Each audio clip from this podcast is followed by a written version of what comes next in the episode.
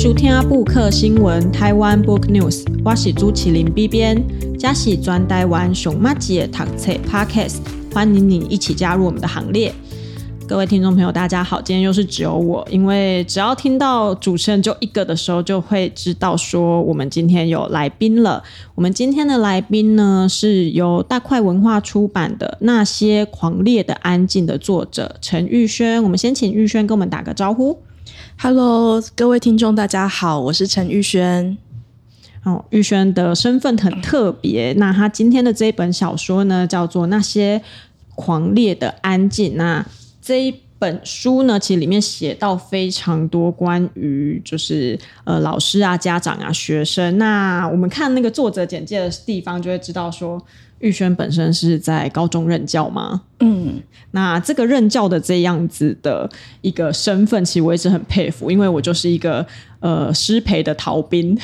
对，哦，我当初就是修完师培，然后就啊觉得老师是一个需要身受重责大任的一个 职业跟身份，所以我就直接逃走就。跟我妈说，我不要当老师了，然后就去出版业工作了。对，我就完全没有去实习，所以我看到这一本书的最后有收录一个跟陈夏明的对谈的时候呢，玉轩有提到说，其实非常常会被问到当老师的相关的问题。但因为我们今天听众朋友有一些可能还不认识玉轩的话，我们还是不厌其烦的必须要去问到说，诶，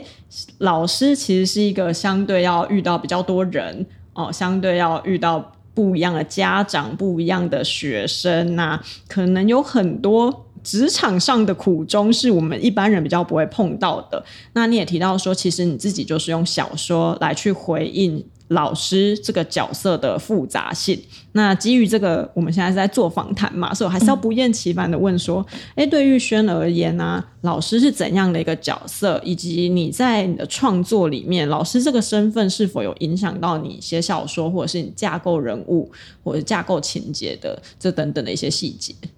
这个问题其实我发现，虽然很多的访谈有问，不过我好像每次的。感觉就是想要回答不一样的那种切入点，好，那这次我就觉得这个老师其实对我来讲，他有点像是一个变色龙的角色，他就是必须要因应不同的环境来去做一些他认为在这个环境中需要发生的，可能是拟态啦，或者他可能要去适应环境的某一些动作姿势之类的。之所以会这么说，其实是呃，我想大家或许都有发现到最近几年的教育的环境啦，或者是他整个。大时代的一些课纲，或者是整体的国家政策，都不断的在做剧烈的改变。然后那种剧烈改变也伴随着最近一些少子化的现象，大家就觉得情况非常的加剧。所以这两个结合在一起，其实会产生很多不同的化学变化。那其实老师就完全不能够用。不要说是以前的概念啦，可能是两三年前的那种处理方式，可能也不太适用，就必须要去想一个新的对策，或是遇到一种新的情境，必须要去思考到底要怎么应对，会让自己跟学生、跟家长，或者是或行政同仁等等，都可以比较舒服，或是比较恰当的一个一个决策这样子。对，所以我会觉得这个部分呢，其实是蛮考验的。对，因为我觉得我自己。不是一个那么外向的人，那所以就是要在跟大家一番的这种变色之后，然后就是回应第二个问题，必须要去把自己稍微藏在洞穴里面，才有办法去反刍自己在这个日常生活中所见所闻激发出来的某一些想法，这样子。所以，嗯，就我自己来说，老师这个身份，与其说是影响到创作，不如说其实真的每个人的工作都会。呃，很大一层面的影响到他的创作的部分，那个其实跟我们现代的一种，尤其是台湾高度在工作场合里面必须要付出或者是要耗磨自己的一种形态有点关系。就或许，假如我今天是一个欧洲人，或许我不太需要跟这个职业有这么长时间或者是紧密的连接，但。就是生长在这个岛屿，就是必须随时要去应付各种情况的一个变化，所以我会觉得，哎，对啊，老师这个身份就是很容易去影响到我自己的一些思考，所以有时候我会自己一个人静下来以后，就必须要重新洗牌，然后把自己一些可能，比方说刚改完作文啦，或是刚出完考卷啦，或是刚处理完一些杂物的那种心情静下来，然后去创作。那我自己其实一直很想摆脱。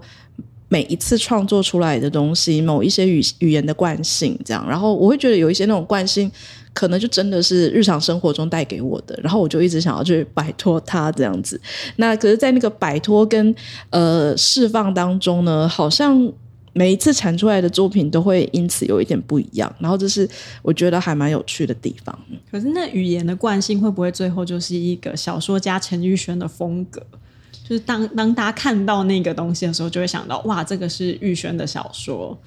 对，假如说可以这样的话，那是最好不过啦。因为我里面有描写一些青少年的部分，其实就很本色演出，就是让他们自己的呃人物的那一种样态，其实就是青少年。甚至我觉得有一些部分，其实还是甚至写得太含蓄了。其实真正的青少年，他的真实样态可能比这个还要更激烈一点。这样，然后我我只是有一些地方把它收了一下。对我，我其实也在。每写一个作品的时候，也在想说，哎，对啊，所谓的风格到底是什么？就是以前还一开始在写作的时候，就会觉得，哎，很想要追寻风格，因为我至于之所以喜欢某些作品，就是因为它的风格很吸引我，或者它的主题很吸引我，这样。可是到了这个年纪呢，就会觉得风格这种事情呢，就交由别人来定义。就是可能，也许，或许有一天，当作品累积到一个程度，他们可以辨识出来，这就是我。但是也会更希望说，我可以不断的在。主要的调性之上，再稍微的微调、微调、微调自己的这种风格，就也不太希望他二十年前看到的作品跟。二十年后看到的，就是还是一样，这样，就是这是对自己在写作上的一点小小的要求，这样。嗯，不过应该，因为就我们就是你知道，因为我是中文系的，嗯、那我们念在念文学史的时候，就算是同一个作家，也可以帮他区分出，对，比如说早期的风格、中期的风格，或者 晚期的风格，或者是他遭遇什么事情之后，他写出怎么样的风格，是没有错，是没有错。就好像我们在讲一些什么作者的生平年表，也会跟他的那个风格有点。哎，可以对得上或对不上的一些地方，就刚刚刚好提到这，我就觉得哎，蛮有趣的。那我刚刚哎，我很喜欢，你知道，访纲有时候列一列，然后又会跳出去问别的东西。嗯、我很好奇，玉轩是用本名写作，对，所以学生其实看到就会知道说这是我老师的写的小说，对对对。一开始为什么会选择没有隐姓埋名的去写这个校园的故事？可可能跟我的同才有关系吧，因为。当时，呃，研究所那时候开始有比较多的大量发表。那我们我是读东华的创英所，同班同学或者是学长姐、学弟妹，好像几乎都用本名。诶，对，我们就没有人特别去想到要用一个笔名，似乎是这样。那所以好像因为大家都用本名，所以没有人就会再去想一个笔名。既然那时候没想，后来也就根本。没有机会再想这样，但但我知道，像 J.K. 罗琳，他就是写了一系列的那个《哈利波特》的那种成名作之后，他也曾经，他也好像用了一个笔名来创作这样子，然后我就觉得，哎，他还蛮勇敢的。然后他 用这个笔名，就是是就证明了，其实他写别的类型可以写得很好，这样子很厉害。说不定哪一天我也想要用一个别的笔名，没有人知道的笔名来去投一系列的什么出版社，然后看出版社会不会。辨认出我是同一个作者这样子，对。因为我自己更好奇，是想说，哎，如果学生啊或老师、家长看到，哎，这个是我我的小孩的老师写的小说或什么的，有过比较反应激烈的状况吗？其实真的没有，因为我觉得应该他们是也许太忙吧，就是没有机会读我的作品这样，哦、对，所以不会有那种。对号入座，说：“哎，你怎么可以把我写成这样，或是如何？因为他其实真的在日常生活里面找不到一个真正可以对应的人物，他有点像是我在观察那么多种类型的。”那个状态下，然后取一个大概的模糊的一种平均值，然后来来写，所以他们比较不容易，就是那么容易对号入座。因为我知道有的作品是很容易看到就知道你在写谁，你在影射谁这样。嗯嗯嗯。但我写作就是有个习惯，不太想要让大家觉得这就是写他嘛，这就是写我这样子。然后或者是我在里面我会尝试在做很多小的翻转，所以可能他读到中间会觉得是他，但读到后面就会觉得。哎，这好像在写别人这样，哦、对，就就就会让很多的事情它是变得可以比较远一点，然后好像大家可以比较看清楚一些呃事件的原貌这样，嗯。嗯因为呢，这个小说是主要是会写到很多不一样的学生，所以里面有非常非常多名字。嗯、然后自己在读第一篇的时候就吓到了，因为里面有一个名字跟我一模一样。对，那玉轩，因为我从来没有在节目上透露过我的本名啦。那但是因为大家在读的时候，也不妨把这当做一个小小的乐趣，因为学生嘛，嗯、老师一定会遇到超多学生会面对不一样的名字。对，那我自己也很好奇啦，就是虽然没有在访纲上，那玉轩在铺陈这些名字的时候有。费一些时间来想他们的名字吗？或是名字里面有什么特别的意涵吗？因为像是在那个人偶游戏里面，对，他的女主角算是女主角嘛？女主角遇到的那个小女孩就叫心圆，对对。那这个星星，因为她最后的，因为我不喜欢把剧情讲完啦，对，所以就是这个名字跟她的呃情节之间，你觉得是有刻意情节呃有刻意的安排吗？哦，你在取名字的时候，这是我身为一个没在写小说的人的一点对小说家的一点小小好奇。对我，我我觉得有时候有点特别，是我自己在写一个人物的时候，有时候不见得是名字先冒出来，而是可能一个画面或是一句话，然后我会觉得那句话就可以来铺展情节，写着写着。名字就出来了，他就会有有很多时候都这样。我是写小说的习惯比较不会是像过去可能鲁迅或是奈何他们不是在写小说都很容易把他们的小说人物取一个谐音，什么像秦德参、嗯、或者是对孔乙己这种，很容易寻到线索，然后知道他想要讽刺或是想要批判的对象。嗯，然后我自己在写小说是比较不采取这个策略，因为我会觉得。好像比较重要的是，希望读者可以读到后面的一些核心的信念，或者是某一些对于价值的一种辩证，这样子。对，所以名字的部分，其实他们觉得不要太怪就好了。因为有时候我在当文学奖评审的时候，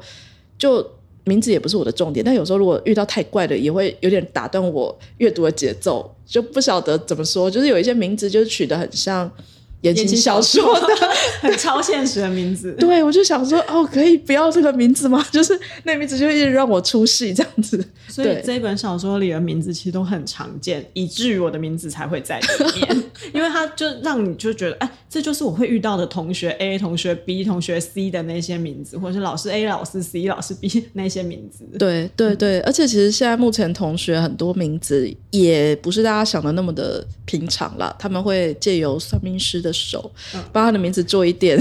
改变，所以有时候也会遇到。其实算命师帮他取了一个可能很吉利的名字，嗯，但我还要去查一下字典，才知道他怎么念。用了一些特别的字，对对对对，好像笔画的关系，他就觉得要叫这个名字。然后我就我不敢问学生，我都自己默默的查，查好了以后再来再来叫他这样对。好，刚刚玉轩前面有提到说，因为呃，这本小说想要更让大家读到的是这一些故事背后你想要传达的一些核心理念。那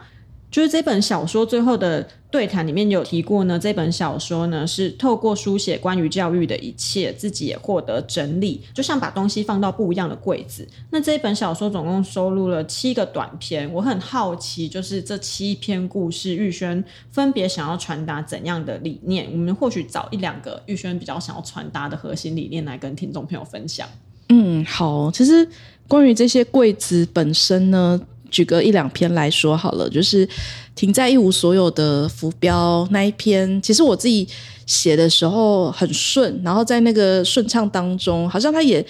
嗯，获得某一些青少年的认同，他会，他们也觉得，哎，读了以后还蛮贴近他们某一种生命的情调，或者是质地这样子。虽然他们可能并不是那一些会去做小说里面人物会做的事情的那一群，可他们好像觉得可以得到一些共感。就像那一篇好了，我会觉得它还蛮适合被放到一个大家不太认识的一个。或者说大家认识但是不想去打开的那个柜子吧，就是比方是他可能是一个在班级里面是一个比较边陲的，就是边缘少年的，然后他可能是呃在家庭里面没有受到好的照顾的这样的一个柜子里面，然后边陲的少年跟家庭的关系，我觉得他好像通常会有一点在一起，就是那种家庭的文化跟或者是某一些地方的拉力，可能会让他做出嗯大家可能不太理解的事情。但其实，在他的脉络里面，他会觉得，哎，这一切好像都还蛮合理的这样。所以我会觉得，哎，他们把他们放到这个柜子里面，然后把它打开来看。就是真的把抽屉本身就是拉到最底来看，会发现，哦，他不是只是最前头看到的，就一群可能是爱翘课啦，或者是爱跑给那个什么身教组长追的这种小小孩、小屁孩而已。他们会有自己的故事，然后但是他们的故事是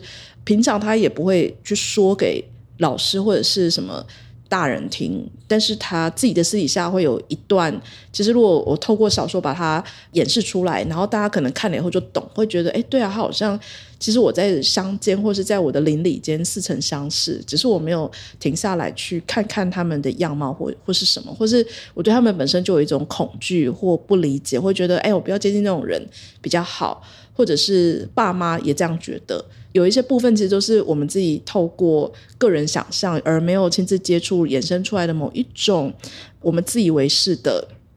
社会的想象。但其实真正那种社会学的观察啦，或者是他们在做田野调查的一些呃研究，其实这些复后面的背后的原因都很复杂，就是了。对啊，虽然我把它放进了这一些边缘的，然后家庭失能的这个柜子里面，但其实。或许它里面还可以再放更多的小格子，也不一定这样，因为我觉得人还蛮复杂的。也或许是他在青少年的时候是长这样，但不代表他十年后还会是这样。的确还会有那种少数是不一样啦，可能多数会会有同样的部分。然后再举另外一个例子，就是人偶游戏，它有的柜子比较像是一种对于。信任这件事情的破碎，就是他作为一个青少年，然后跟一个主角大学女生的相遇，他虽然是一个偶遇，虽然是一个非预期的那种相处，可是他在那个当中，其实他经历了蛮多，不管是哪一方都经历了某一种信任感的破裂，或者是主角他自己在。家庭部分，可能他也有需要去重建信任感的那个部分，然后以及他看到那个小说里面的，就是小说里面的呃小女生，她其实内心有一种内疚，她她会想要用某一种传统的记忆来把这个东西呢重新的修复完。然后那篇也除了放这个之外，还有放像性别的启蒙啦，就是性意识的探索，然后以及对于到底那个。爸妈要如何教养小孩这件事情，就是有稍微的站在爸妈的那种角度，等于说来看这些事情是怎么样的。然后，当然里面的爸妈根本就是也是一个不合格的爸妈。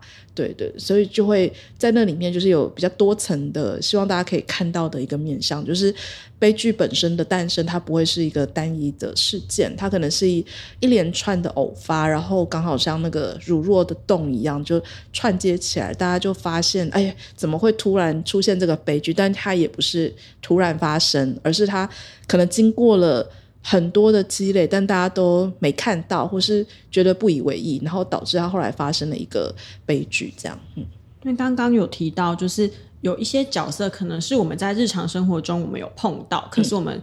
嗯、呃选择性的忽略，或是选择性的逃避。对，那像这样的角色，之所以玉轩把它架构出来，在这个过程中，可能有遇到说类似的孩子、嗯、或类似的人，有跟你。呃，倾诉过吗？还是说，我很好奇，作为写作家的你，如何去嗯取得这一些嗯人物的性格？因为如果我们光看外面外层的话，嗯、其实有可能看不出来。嗯、那他的这个内心比较，因为玉轩的文字会写到那个人物比较偏内心的地方，嗯、我就很好奇，这个内心的地方是可能真的有孩子跟你倾诉过，还是嗯你去设法挖掘过他们？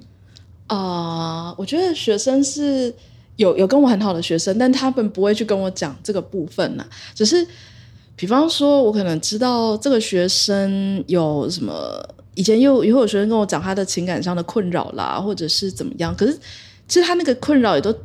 其实到到某一个点，他就还是有一个墙的，就到那个墙，他可能就为止了。但剩下的部分就是靠我自己去去，也也不是我要特别去想象他的情感故事，而是说哦。原来他们这个时代的情感观念可能会是这样，或者是这个时代的认同可能会这样，也也或许是哎，原来他们讨厌哪个老师，原来是什么原因哦？这样我也没想过，或者是他们之所以不想选这种科系是是为了什么？就就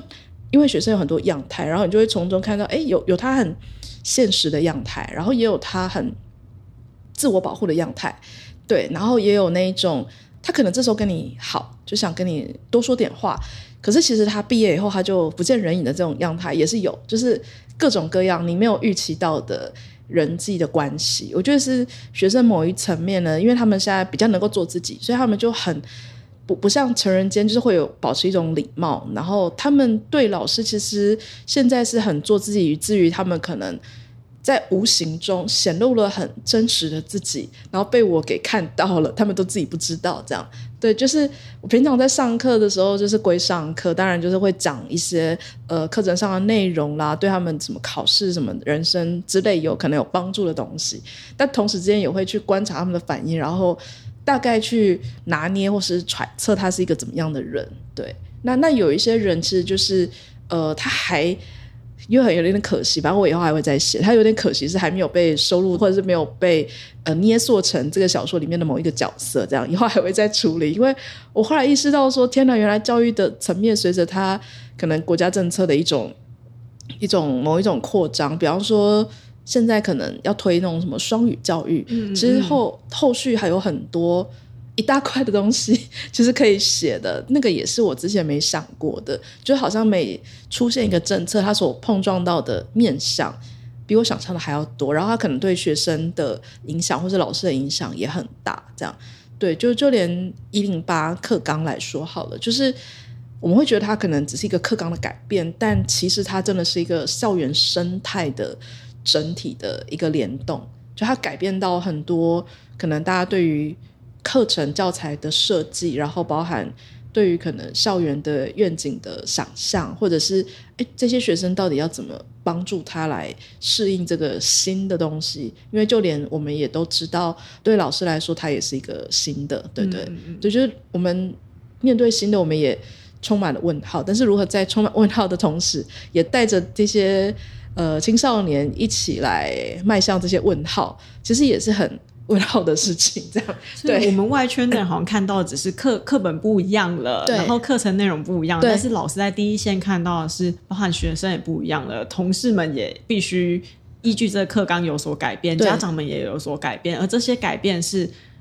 外界可能是没有办法察觉的，但这些细微的改变，你有都有设法的捏塑成一些人物，捏塑成一些情节，然后放到你的小说里面去。对，然后他可能不那么对应到，可能没有办法，真的是按图索骥说，哎、嗯，真的这一点就是原来就是这个东西影响的，哎，那一点就是可能没有办法，嗯、对，就是可以看出一些蛛丝马迹。对对对对对，知道的人他就会感受到，可能他会感受到这种教学现场的无力感，这种，嗯、比方说无力感，可能就是我想要在里面琢磨的，或者是我也想要在里面琢磨，哎，老师在教室里面的权利。那个权利不是说他掌控谁，而是说他呃，可能他要去执行某些事情的那种权利好像被剥夺，因为可能有很多人会觉得他才是教室里面的主人，应该是说在面对某一些利益上啦，对自己有利的话，他是教室的主人。可是如果说对自己无利的话，那老师你就要成为这个教室的主人，可能会有很多的一些价值观的一个模糊地带，然后他想要挑战的部分，对，在现在会变得非常的多，嗯。那我自己也有一个很好奇，这应该是编辑才会好奇，因为编辑出身，啊，对，就是一般的短篇小说集啊，可能都会选其中的一篇来当做书名，但是呢。玉轩的这本书，这七个故事没有一篇是叫做那些狂烈的安静，最接近的一篇应该是唯独剩下安静。嗯，那它结束在就是狂烈的安静这个词汇里面。那我就很好奇，当初在选这个书名的时候，有怎样特别的含义吗？还是说编呃这本书的责任编辑有怎样觉得从这七篇故事串联出来的一个主要核心就是安静这件事？呃，其实我那时候去设想这些篇章的时候，本身就有一个主题，那个主题就是就好像跟狂烈的安静有关。然后，其实我我每篇的那个篇名也都一直在调整当中。当时在写的时候，二稿、三稿都长得不一样，这样子，对，会觉得要怎么样找到一个最能够统摄整篇氛围，或是整个人物的一个架构，又不让人家觉得很突兀的。很很说白了，这种东西要怎么拿捏呢？所以我说中间修修改改了很多次，所以这个书名也确实被我改了好多次哦。然后后，后面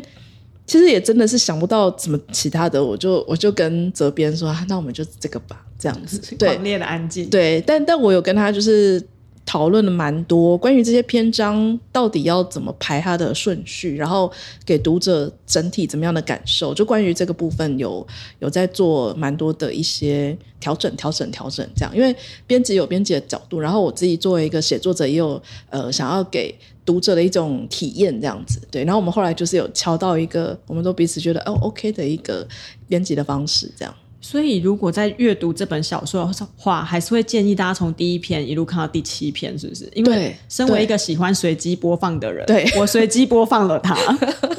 我先看了，因为书名是那些狂恋案件，所以我就先看了。唯独剩下安静。啊，原来，然后我又回头看第一篇，看完第一篇之后，我又跳去看人偶游戏，因为我连听音乐我都是随机播放派，对，所以建议大家在读这本小说的时候，可以，哎，如果像我随机播放的读了一次之后。不妨再顺着顺序读一次，去体会一下作者其实在中间用了很多心血在排那七篇的顺序，结果我一个随机播放就把它打乱了。不会，不会，不会。我觉得就是随机播放，我自己在听音乐的时候，我也超爱随机播放的，完全不想要理那个专辑的顺序。这样，只是我自己在做这本书的时候，就是跟以前也有所不同。我自己会开始有一个概念，是觉得，哎，我觉得好像要有一个像一场音乐会一样，要有一种。就是从头到尾的安排，尤其是古典音乐，不是有上半场、下半场。然后，其实我也不懂他们的安排是为什么，可能只有他们自己是一个演奏者才知道吧。对，那那我自己作为一个创作者，那我也要去做我自己的安排。只是，呃，下面的读者呢，不知道也没有关系，他也可以，就是反正阅读这件事情跟音乐不太，音乐会不太一样，音乐会就必须要坐在那边。强迫是这个顺序这样，但 但是阅读就还是蛮自由的，看想要去哪一个地方就去哪个地方没有关系。好，那我自己又是因为是编辑，所以你知道我在读第一篇的时候想说，哎，为什么玉轩的这个对话当中都丧失了上下引号，而且不止第一篇，其实那个笔端那一篇也是丧失上下引号的。就如果有就是比较强迫症的人可能会想说哇，我要在这里帮他加上上下引号，原来因为会很好奇，哎，这个地方是独白还呃是他的内心的 OS 还是是他有讲出来的话？就我会很好奇，嗯、因为可能写作家必须用这个标点符号对去呈现说这边是他有讲出来的，这边是他心里面讲话。因为我前阵子看了一本小说，对他的做法是他上下引号是单引号的时候，他就是讲的话。但他是双引号，就是那种比较胖的那种引号的时候，他就是内心的独白。我后来在跟别人讨论这本小说的时候，有发现有些读者没有读到对这个作家的这个用意，或者是这个编辑的这个用意。我不确定编辑用意还是作家的用意。对对，那所以我就很好奇，哎，在这一些没有独白的呃没有对白框框的这种叙述里，玉轩是刻意为之的吗？关于这个问题呢，其实我还蛮讶异，B 编很细心的读到，因为其实当时在讨论这些篇章的时候，我记得应该是我的编辑也没有特别提出这个疑问，这样。也我觉得也跟我当时在写这种韵图的一种心理状态比较有关。我觉得他是有一点有点疯的，有点心理有一点扭曲的，然后甚至扭曲了他外面看到的世界，因为他受到了打击。里面的主角，然后那个打击有点让他好像有点视角转到一个就是随时会进出内心，然后让人家搞不懂他到底是一个在对自己讲话吗，还是在。跟人家跟他哥产生一些矛盾吗？还是他其实很想跟老师抗议？就是会让我我有点想要让他就是进行反抗，但是又又好像觉得该不会是你自己的想象之类的？尤其是面对一个后面很关键的一个剧情的时候，就是想要让观众有一点搞不清楚他到底是。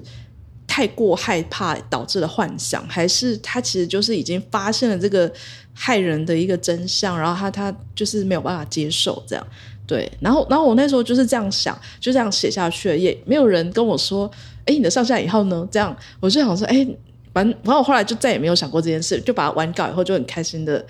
就是后来的二修三修也都没有再管这件事情，就觉得哎，我就是修一些我觉得有问题的字句啦，或者是情节上不合理的安排啦，这样修修修修就很高兴的把它复印了，这样对，完全没有想到那个上山以后的事情，所以我自己可能多多少少有有时候会想到以前研究所的时候刚开始写小说的那个初学阶段吧，就是我的小说老师是林永平老师，对，是是一个非常。呃，优秀也是影响我很深的一位小说家。然后他自己在写小说的时候，他其实还蛮喜欢用破折号的。对，其实现在已经蛮少有人用破折号，但他都用破折号来来去呈现。或者有时候感觉上，我印象中他跟我们讲对话的方式，有时候好像也不一定是要用上下引号。总之有这个模糊的、遥远的印象。然后我自己就是在。呃，写小说的时候也就没有那么拘泥，一定要用上下引号这样子。对，因为这是真的是作为一个编辑，忍不住想要发问。如果如果玉轩交来的七篇稿都没有加上下引号，我就不会问，因为我就会觉得哇，这就是玉轩的写作风格。对，但因为到了第二篇，发现哎，怎么又有上下引号了？我觉得哎。怎么会？然后到底哎，第三篇哎，怎么上下引号又消失了？那时候我就充满了困惑。但也有可能是因为我们通常啦，在编辑台上接收到如果是诗啊、小说、散文这种比较偏创作类型的稿子的时候，我们基本上不会对作者的对太多内容做修改，对，顶多就是抓错字，然后抓一些真的语句很不顺的地方去问老师，或者情节矛盾的地方去问老师说：“哎，这边是不是有什么样的？”呃，含义或者是有怎样的误会在里面？对，那这个商家引号就是我不知道怎么读这篇小说很好奇，就一个比较特别的观察。哦，我我听你这样问我以后也觉得对于写作这件事情会更有更有一个意识。哎，就是我我我就好像有时候写写一写会写到一个无意识的状态，就是一边在编织情节，一边好像是又好像有点入神，进入了某一个小说的。小说的人物的那种内心状态，突然觉得我就是他，他就是我，然后就会在写作的时候会觉得有一些习以为常的应该注意的常识，然后我就会把它放在一边，这样对。这就是为什么书出版前需要编辑的原因。好啊，那我们最后的时间呢，我想要推荐一本小说给玉轩，那是一本韩国的小说，叫做《想杀的孩子》。很有想说，天哪，这个书名听起来好可怕哦！但它是一本校园小说，它也的确是算是偏为惊悚推理类，因为它一开始就有一个女孩子死在校园里面了。嗯，那它的故事情节就是要。透过每一个人的证词去拼凑出这个女生到底是怎么样死掉的。嗯、一开始最被和呃怀疑的一个人就是她的闺蜜，嗯、就她的好朋友。那随着周围的这些证词越来越明确，应该也有可能是越来越模糊，就带给读者是一个怎么讲？嗯，读到最后会不知道到底什么是正确，什么是不正确，嗯嗯嗯、或者说你已经不知道说。呃，学生、老师、家长，还是这些周围这些围观的人，到底谁讲的才是真相？我觉得这本书还蛮好奇，玉轩就是在教学现场，如果嗯，当这种事情就是最好就不要发生，所以用小说来看就好了。对，对，就是看小说的话，我就很好奇玉轩会有什么样的心得，所以想要推荐这本书给玉轩。那玉轩有没有什么书想要推荐给听众朋友呢？嗯，其实我对于这方面的部分呢，反而不会想要推荐小说。我想要推荐的是一本，它的名字叫做《绝望者之歌》，它是一个呃学者，然后也算是一个传记作家的作品。它的名字就是 J.D. Vance 这样，凡斯。然后凡斯他他是一个。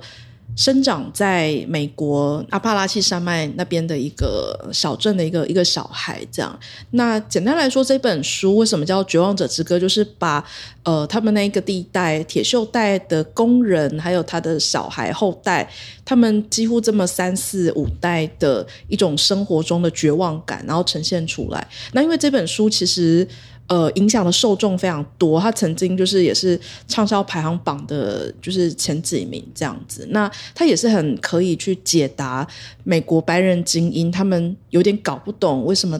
多年前很多的选民投给了川普，选他当总统的一个困惑吧。就是他们会觉得，怎么可能选他？为什么会是他？那他站在一个实际上出身矿工之子的那种。角色，他跟你说，呃，到底是发生了什么事情？他经历了什么？然后以及有什么事情是可能法规上有有规定，但其实也是有很多是力有未逮做不到的。然后或者是有一些是文化上、气氛氛围上的，那其实也不是透过法律或者是法治有办法改善的。那面对这种这么被切割在所有可能性外的这些人，到底该怎么办？然后他既然是那个唯一，好像有点。从那个地狱之谷逃脱出来的人，然后成功的晋升到耶鲁的法学院，这个一路上的过程跟心里面的一个重建，他就全部都写在书里面。然后他也把沿路呢他所受到的教育、家庭教育，然后还有学校教育，然后以及不同州还有不同呃阶段他们的教育方针，还有整个国家的那种